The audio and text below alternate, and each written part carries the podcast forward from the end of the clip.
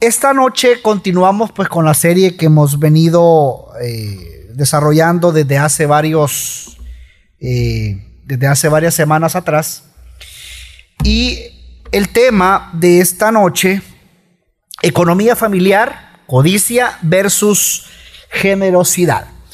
Para poder entrar ya en detalle, vamos rápidamente al libro de Segunda de Timoteo, y específicamente, perdón, primera de Timoteo, capítulo 6, y vamos a leer del versículo 6 al versículo 10.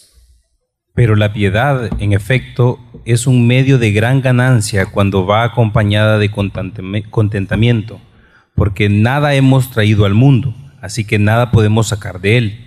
Y si tenemos que comer y con qué cubrirnos, con eso estaremos contentos. Pero los que quieren enriquecerse caen en tentación y lazo y en muchos deseos nacidos y dañosos, que hunden a los hombres en la ruina y en la perdición. Porque la raíz de todos los males es el amor al dinero, por el cual, codiciándolo algunos, se extraviaron de la fe y se torturaron con muchos dolores. Porque la raíz, dice la palabra de Dios, de todos los males es que, amados, es el amor al dinero. Ahora bien, antes de que podamos, eh, o antes de que podamos ver el texto, vamos a hacer un pequeño recordatorio del contexto. Y es que es interesante ver que Pablo, por ejemplo, cuando vemos acá en la primera carta de Timoteo, Pablo lo que está haciendo acá es corrigiendo asuntos en la iglesia de, de Éfeso. ¿Y por qué? Porque bueno, Timoteo se encontraba pastoreando esa iglesia, ¿verdad? Es decir, él estaba laborando, estaba pastoreando la iglesia. Así que cuando Pablo, cuando el apóstol Pablo toca un tema, es porque lo más seguro es que está siendo abusado en la vida de la iglesia. ¿Por qué lo digo así? Bueno, claramente los versículos que acabamos de leer los versículos 6 al 10 claramente podemos ver eh, eh, lo que está ocurriendo.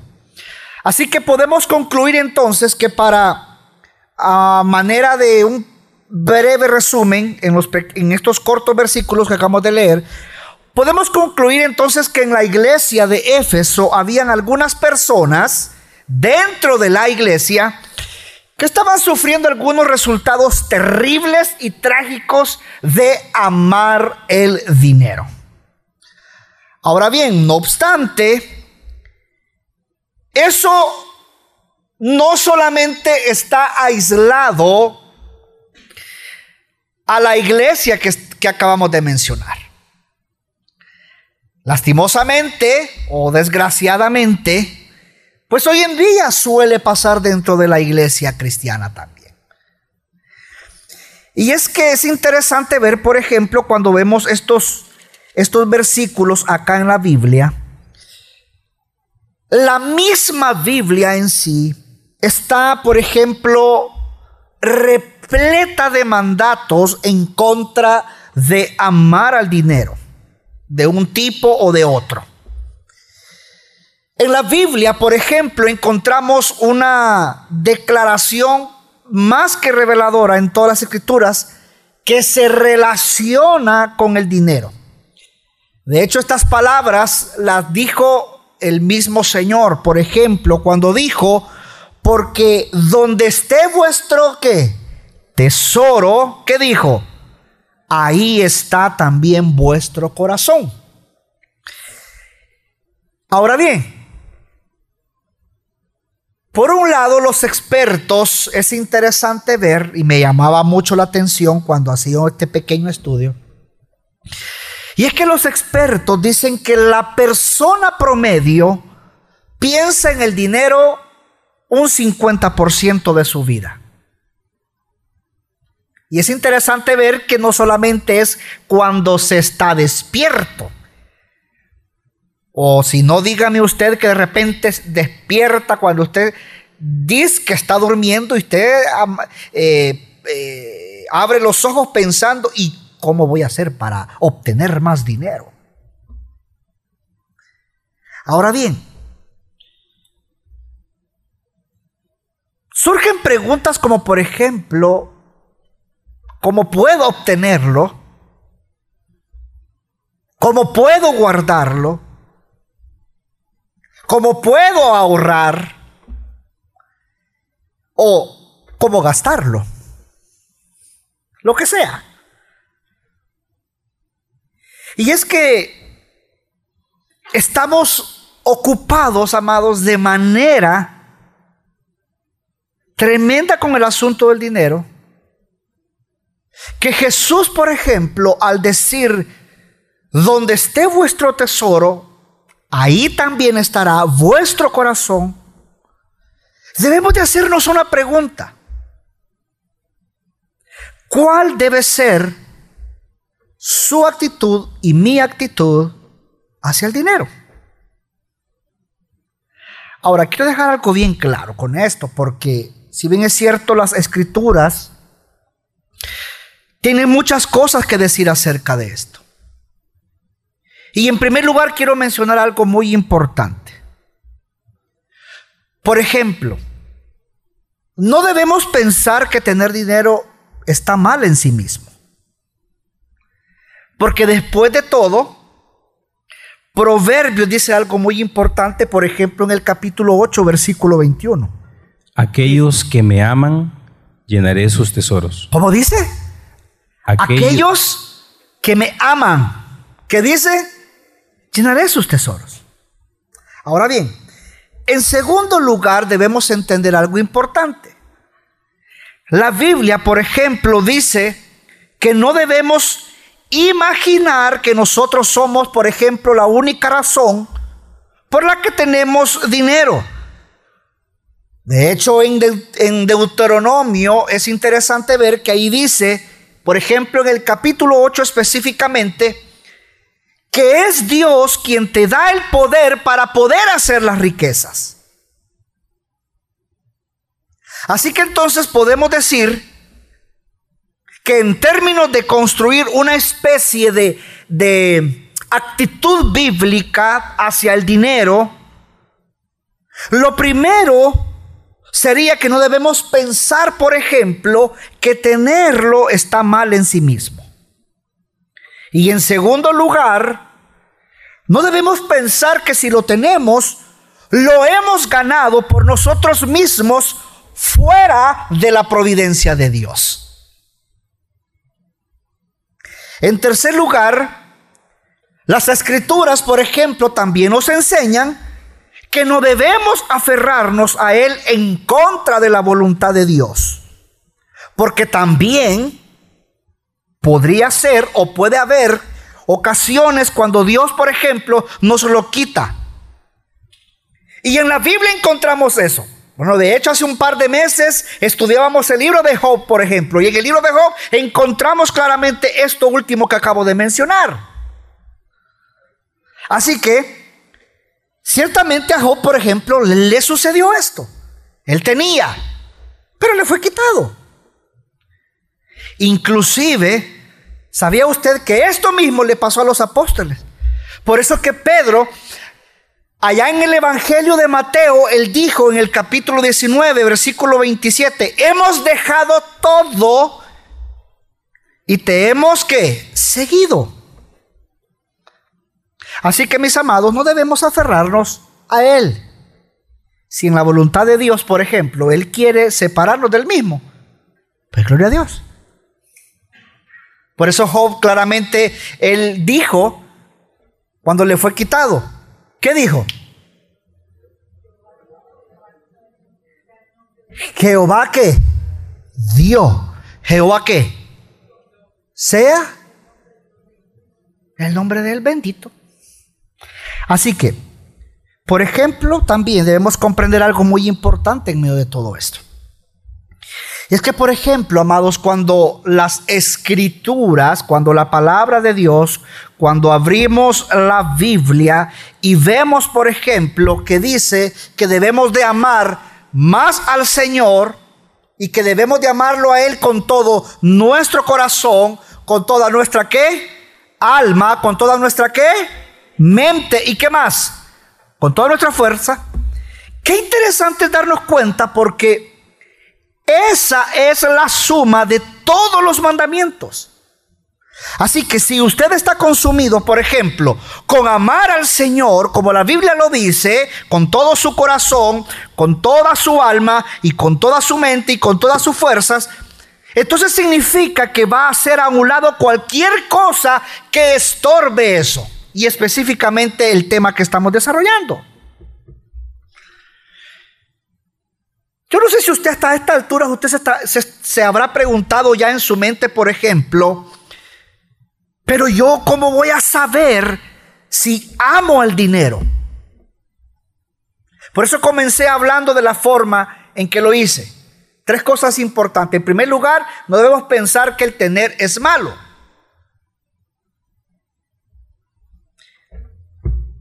No me conteste estas preguntas que voy a hacer, pero nada más usted quédese con ellas, piénselas, medítelas en su corazón. Pero hágase preguntas como, por ejemplo, ¿pasa usted más tiempo pensando en cómo obtener el dinero o en cómo hacer un buen trabajo?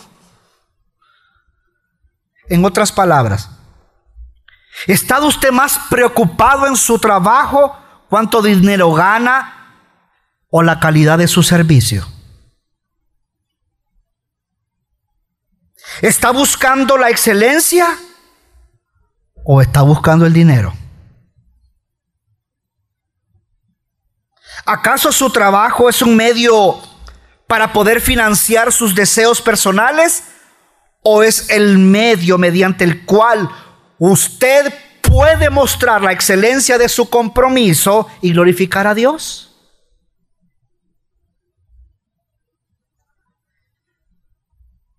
Cuando usted y yo pasamos pensando más en esto, cuando le dedicamos más tiempo a todo esto, en cómo obtener dinero, pues tengole una noticia. Usted ama el dinero.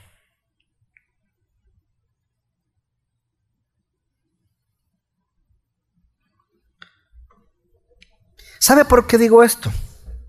Porque finalmente aquí está la prueba definitiva. Usted ama el dinero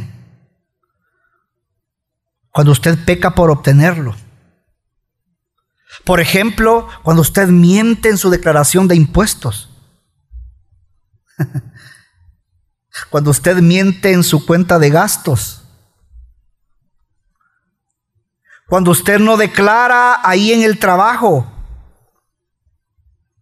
Cuando usted hace concesiones en sus convicciones para hacer algo que usted sabe que realmente no está bien.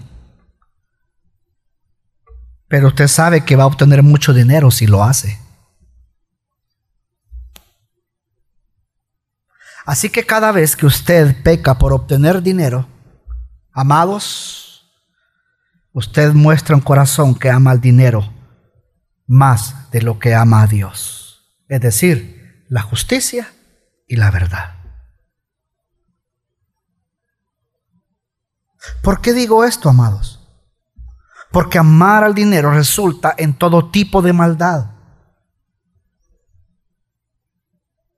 Significa que el dinero es peligroso si usted lo ama. Y quiero decirle que usted puede tener mucho dinero y no amarlo. Pero también usted no puede tener nada de dinero y amarlo.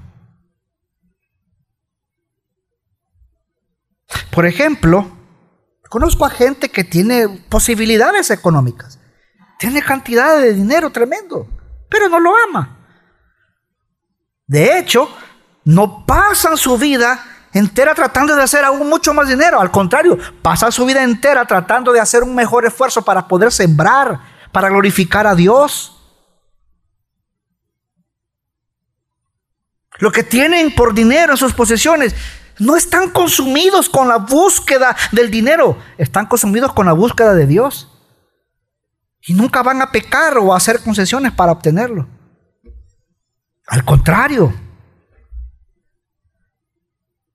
También sé que por esas decisiones que han tomado en sus corazones, ¿sabe qué es lo que hace Dios? Darles más.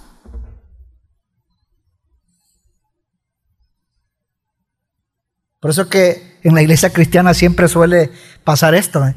Mm, a saber en qué traqueteo antes, hermanito, hermanita.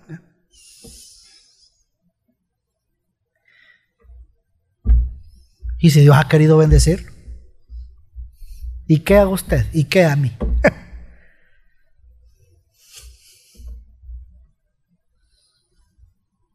Por otro lado, también he conocido gente que no tiene absolutamente nada de dinero, pero están desesperados y enamorados del mismo.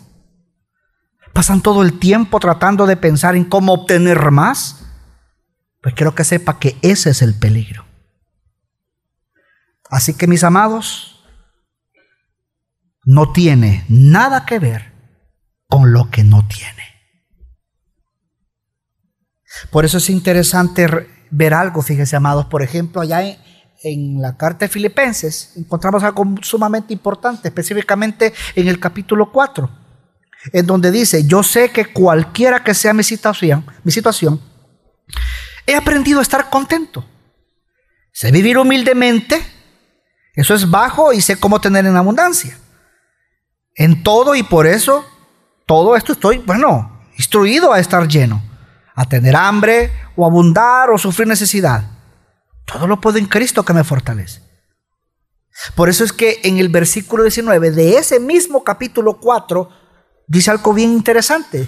Mi Dios pues que dice, suplirá que todo lo que os falte, pero conforme a qué? A sus riquezas en gloria. ¿En quién, amados? ¿En quién, iglesia? En Cristo Jesús. Y qué interesante es ver porque cuando vemos estos versículos claramente nos damos cuenta de que Pablo, el apóstol Pablo, santifica esta idea de contentamiento al decir que es un contentamiento de Dios, al decir que es un contentamiento de Cristo, en el sentido de que la provisión de Dios y la provisión de Cristo traen el contentamiento. Y esto es más que tan solo alguna virtud humana. ¿Por qué? Porque nuestro contentamiento, como lo vemos en la Biblia, está relacionado con la suficiencia de Dios. Está relacionado con la suficiencia de Cristo. Ahora bien, es importante que prestemos atención a algo acá. Y es que, por ejemplo, las riquezas no están relacionadas con cuánto tiene usted, con cuánto tengo yo, sino que están relacionadas con el hecho de que usted y yo estemos contentos con lo que tenemos. ¿Entiende eso, amado? La persona que es rica es la persona que no necesita nada más. Y ese es el punto. Encontré una frase, por ejemplo, de alguien que yo sé que quizás usted ya habrá escuchado, por ejemplo, el filósofo griego Epicúreo dijo, el secreto del contentamiento no es añadir a las posesiones de un hombre, sino quitarle de sus deseos. Y es que por eso, mire, el apóstol Pablo dice algo bien espectacular acá. Él dice, para mí es irrelevante. Sé cómo vivir en abundancia. Y eso es tener mucho pero también sé cómo vivir en humildad, es decir, en escasez. Y eso es tener menos de la abundancia. Yo sé cómo estar lleno, dice. Pero también sé cómo estar vacío. Sé cómo ser rico. Pero pobre también. Pero ¿sabe qué? No me importa eso. No me importa. No me importa ninguna de las dos situaciones. ¿Por qué? Porque dice la Biblia, porque estoy contento con estar en la voluntad de Dios. En Proverbios, por ejemplo, encontramos algo sumamente importante. En Proverbios capítulo 30 encontramos que dice, no me des, está ahí en las pantallas, no me des pobreza, ni qué más, ni riqueza. Dame a comer mi porción de pan. No sea que me sacie, te niegue y diga, ¿quién es el Señor? Yo no, sé, si usted está comprendiendo este proverbio. Vuelvo a repetir lo que dije al inicio. El problema no es que tengamos. El problema es ¿para qué lo quiero?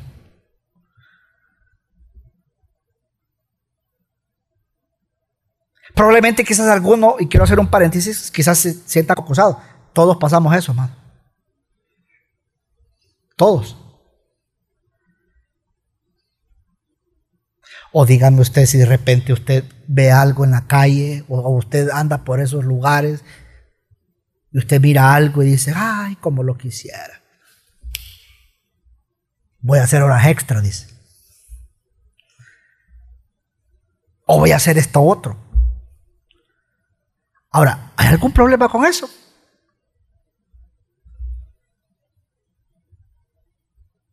Examine su cuerpo. ¿Por qué lo quiere? Ahora, no estoy diciendo que no se va a vestir, ¿verdad? No, claro, sí. No estoy diciendo que no va a comer. Claro que sí. Tiene que.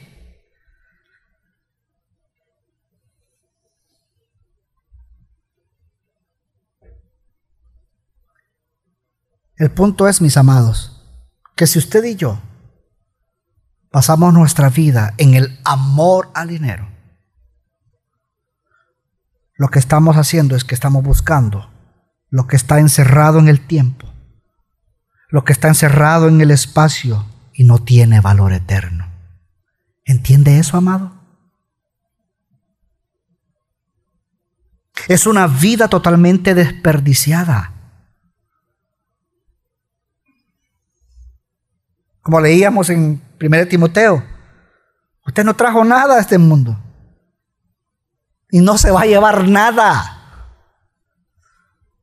Como alguien por ahí dijo alguna vez, o le pregunto, en alguna ocasión, ¿usted ha visto alguna carroza fúnebre jalando algún remolque de mudanza?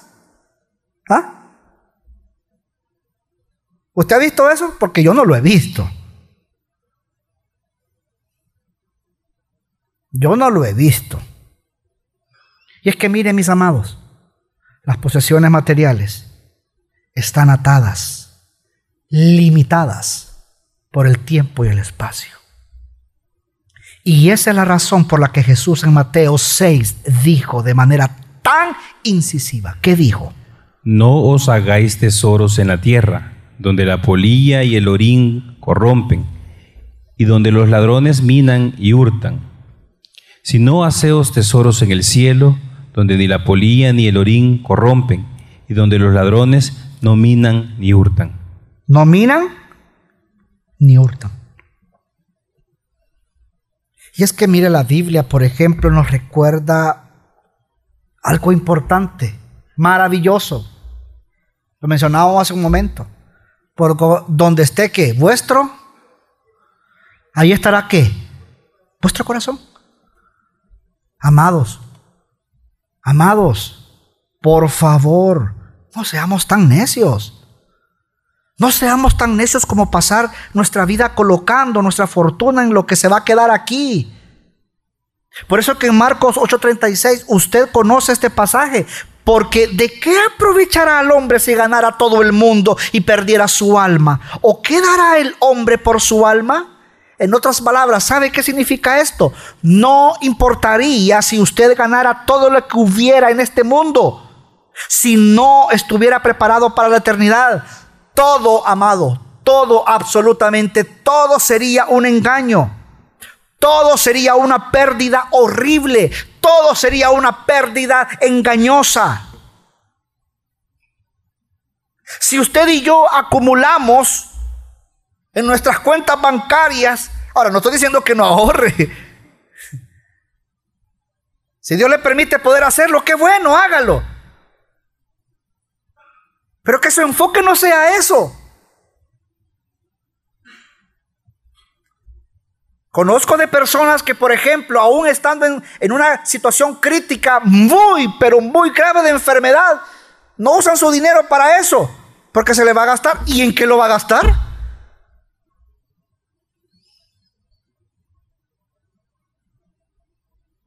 Conozco también de familias, de padres, que no son millonarios, pero tienen una posibilidad de poder, por ejemplo, comprarle ropa a sus hijos. Pero ahí andan con las camisas con aire acondicionado y con los zapatos ahí llenos de, ¿verdad? de, hoyos y todo eso. Es que se me va a acabar. ¿Para qué está acumulando usted tesoros aquí? Ahora, tampoco estoy diciendo que usted se va a ver un botarata, ¿no? ¿Usted me entiende esa palabra, botarata? Sí, y somos salvadoreños, Tampoco significa que vamos a andar botando el dinero a diestra y a siniestra. No, tampoco.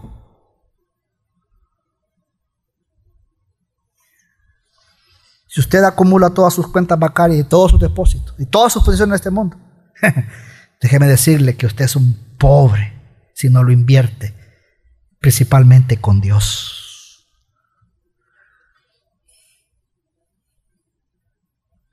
Y es que el punto es que buscar el dinero como la meta suprema de la vida se enfoca, amados, en lo temporal. Y eso lo que sucede es que no considera las cosas que son importantes en el área espiritual y eterna. Por eso que, amados, hagámonos una pregunta. Si usted tiene, pregúntese, ¿qué estoy haciendo con mi dinero?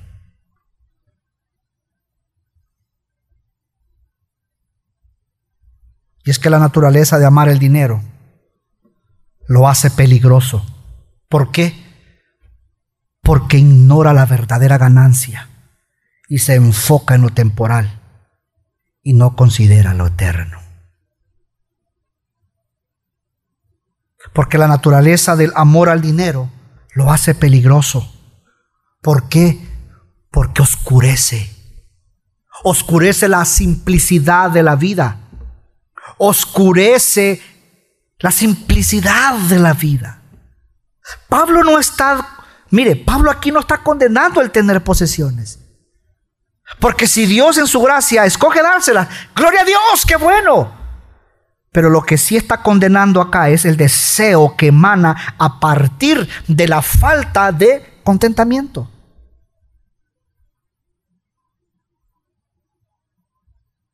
Por eso es interesante ver, por ejemplo, que Jesús lo redujo a algo muy simple, por ejemplo.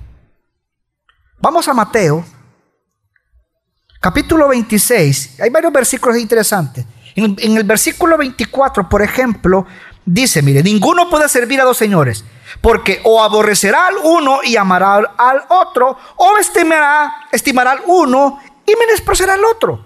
No puede servir a Dios y a las riquezas. Y continúa, porque en el versículo 25 dice, por tanto, os digo, no os afanéis por vuestra vida, que habéis de comer o que habéis de beber, ni por vuestro cuerpo, que habéis de vestir. ¿No es la vida más que el dinero y el cuerpo más que el vestido? Y continúa porque en el 26 dice, mirad las aves del cielo, que no siembran, no ciegan, ni recogen en graneros. Y vuestro Padre Celestial, ¿qué hace? Las alimenta. Y nos recuerda algo sumamente especial, que todos lo hemos leído, pero lo ignoramos. ¿Qué dice? ¿No valéis vosotros mucho más que ellas? Por eso es que al final, lastimosamente, muchos, cuando se lee este versículo, le damos un significado diferente. Pero cuando leemos el final del versículo, específicamente 33, que usted lo ha leído en muchas ocasiones, y hoy va a entender el contexto del, por, del cual lo viene haciendo acá, es maravilloso comprenderlo. Porque en el versículo 33 dice algo sumamente especial. Mas buscad qué. Ah. Y qué interesante porque fíjese que Jesús enfatiza dos cosas. Que busquemos el qué. No, no, no, no, no. Primeramente. Porque bien por dicho, busquen el reino. Pero ¿por qué enfatiza? Mas buscad primeramente. El reino de Dios y su justicia. ¿Y qué va a suceder?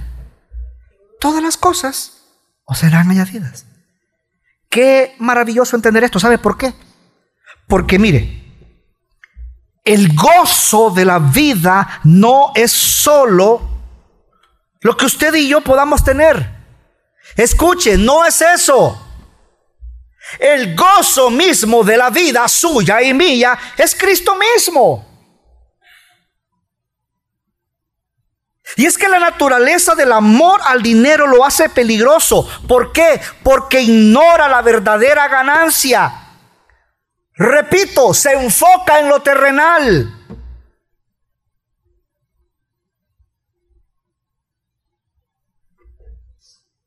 Y a la vez, como dije hace un momento, oscurece la simplicidad de la vida. Por eso, es que regresando una vez más al versículo 9 del capítulo 6 del 1 Timoteo que estamos estudiando. Porque los que quieren enriquecerse caen en tentación y lazo, en muchas codicias necias y dañosas que hunden a los hombres en destrucción y perdición. Y es que mire, el amor al dinero es peligroso. No solo por su naturaleza, sino debido a sus efectos. Lo que le hace caer a usted, lo que me hace caer a mí, eso es lo peligroso. Y es interesante acá porque quiero mencionar algunas cosas importantes que encontramos en este versículo 9. Y es que, mire, en primer lugar, nos lleva a que estemos atrapados pecaminosamente. Porque dice, los que quieren enriquecerse, los que determinan ser ricos, los que deciden ser ricos, los que han determinado con un deseo racional el ser ricos a partir de su mente, no a partir de sus emociones, sino que han decidido que van a buscarlo. Es decir, dicho de otra manera, los que son avaros, los que aman el dinero, los que en la vida de esa manera están cayendo en qué? En una tentación. Esto es como una situación que pasa una, una y otra vez caen en la trampa. ¿Por qué? Porque continuamente están en ese proceso de caer en tentaciones, en todo tipo de pecados que los atrapan. Lastimosamente, por ejemplo, he visto también a personas que gastan su dinero en comer, en comer, en comer y en comer. Y eso se vuelve su vida.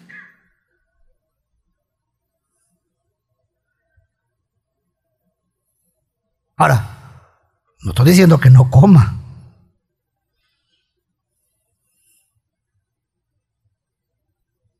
Porque es rico comer, ¿no?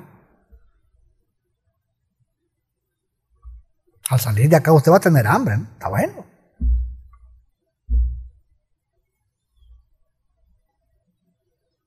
Pero ¿sabe qué es lo que sucede ahí? Con este tipo de personas. Literalmente no pueden por un periodo de tiempo. No pueden comer en casa, no pueden estar en casa, tienen que salir. Y eso es estar controlados por esa trampa que los vence de salir.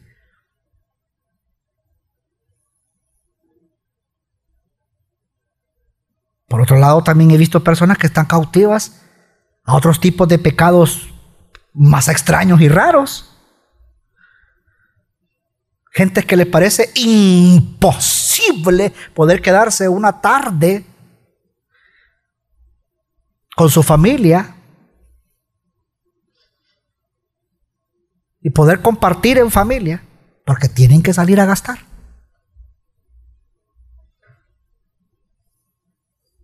Me decía una persona un día, necesito desestresarme. Ah, qué bueno, qué bueno, excelente voy a ir a comprar.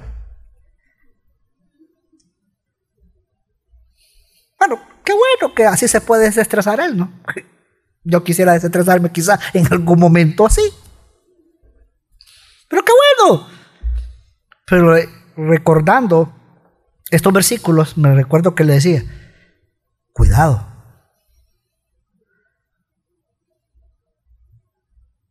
Y esto es lo que se refiere acá. ¿En qué está su contentamiento? Es más, preguntémonos ahorita mismo, ¿en qué está mi contentamiento? ¿En qué me estoy delentando?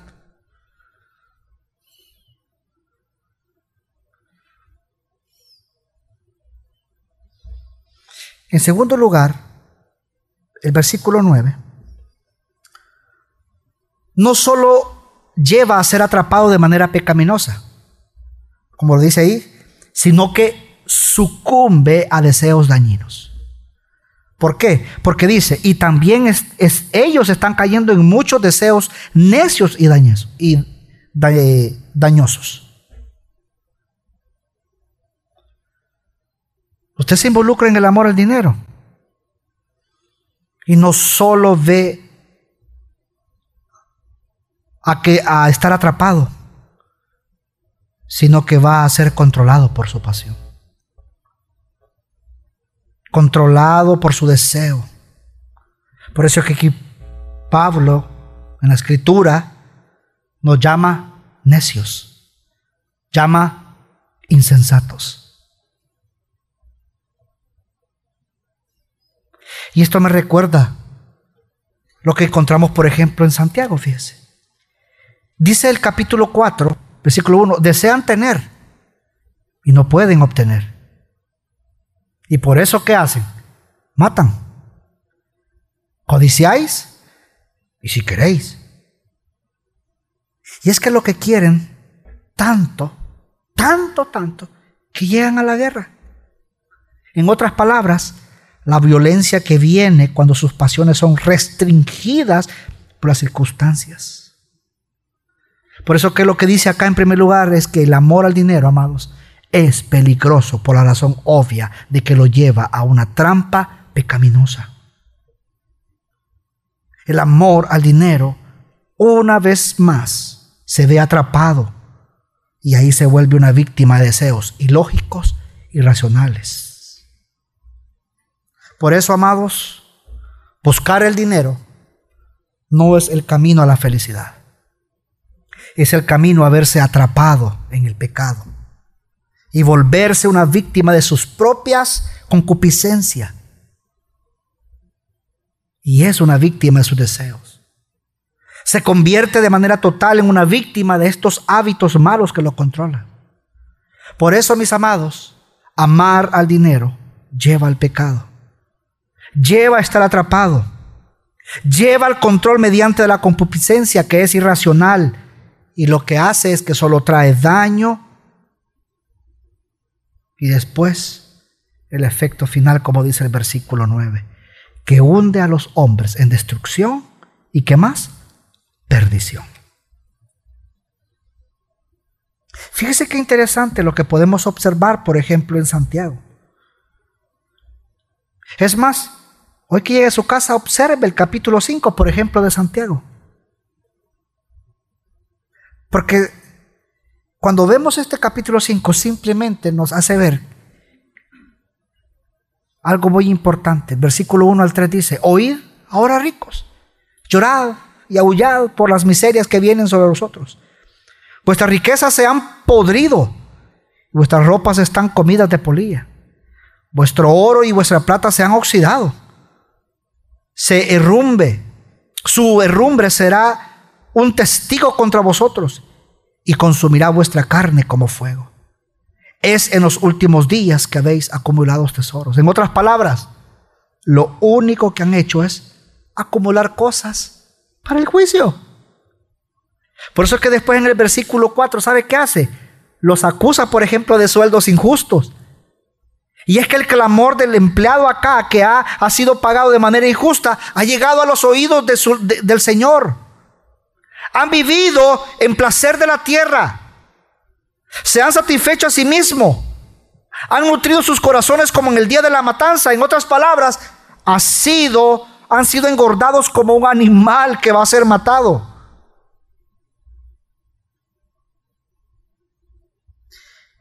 Y es que hay uno de estos tipos de pecados que viene a partir del amor al dinero. No sé cuántos estarán en una posición de jefes acá Pero un jefe ama el dinero tanto que engaña a sus empleados para quedarse con más para sí mismo. Y dice, juicio va a venir en contra de ustedes.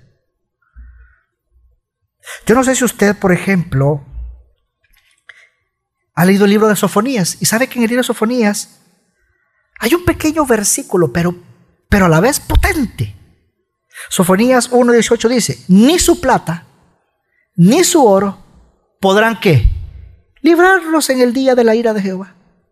En otras palabras, no les va a servir de nada. No les va a servir de nada. Así que mis amados, en esta noche, como puede ver, el amor al dinero es peligroso.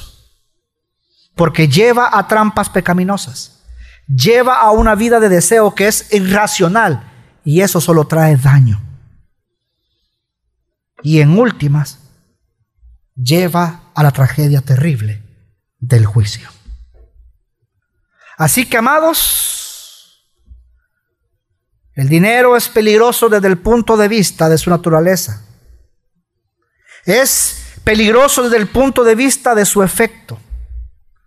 Y finalmente, el peligro del amor al dinero es enfatizado en último lugar por la prueba de ese peligro a través de una ilustración. Como lo dice en el versículo 10 que estamos leyendo, el amor al dinero es raíz de todos los males. Pero ¿y entonces cómo debo de vivir? ¿Cómo debo de vivir?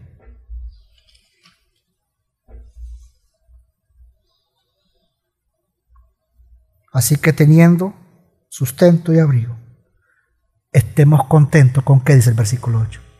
Con esto.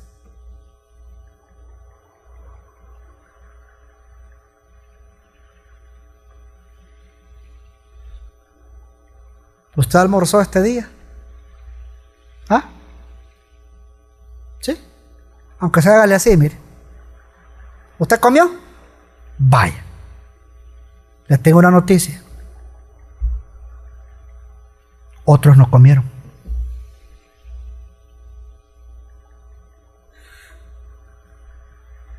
¿Usted fue a su trabajo este día?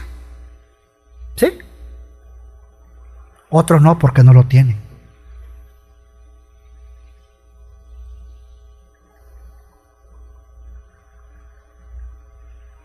¿Usted tiene más de dos mudaditas en su roperito? Yo también. Otros no tienen.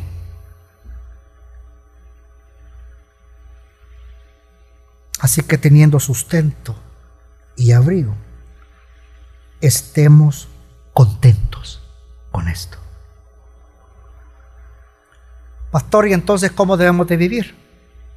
Bueno, debemos vivir en la búsqueda de Dios no en la búsqueda del dinero.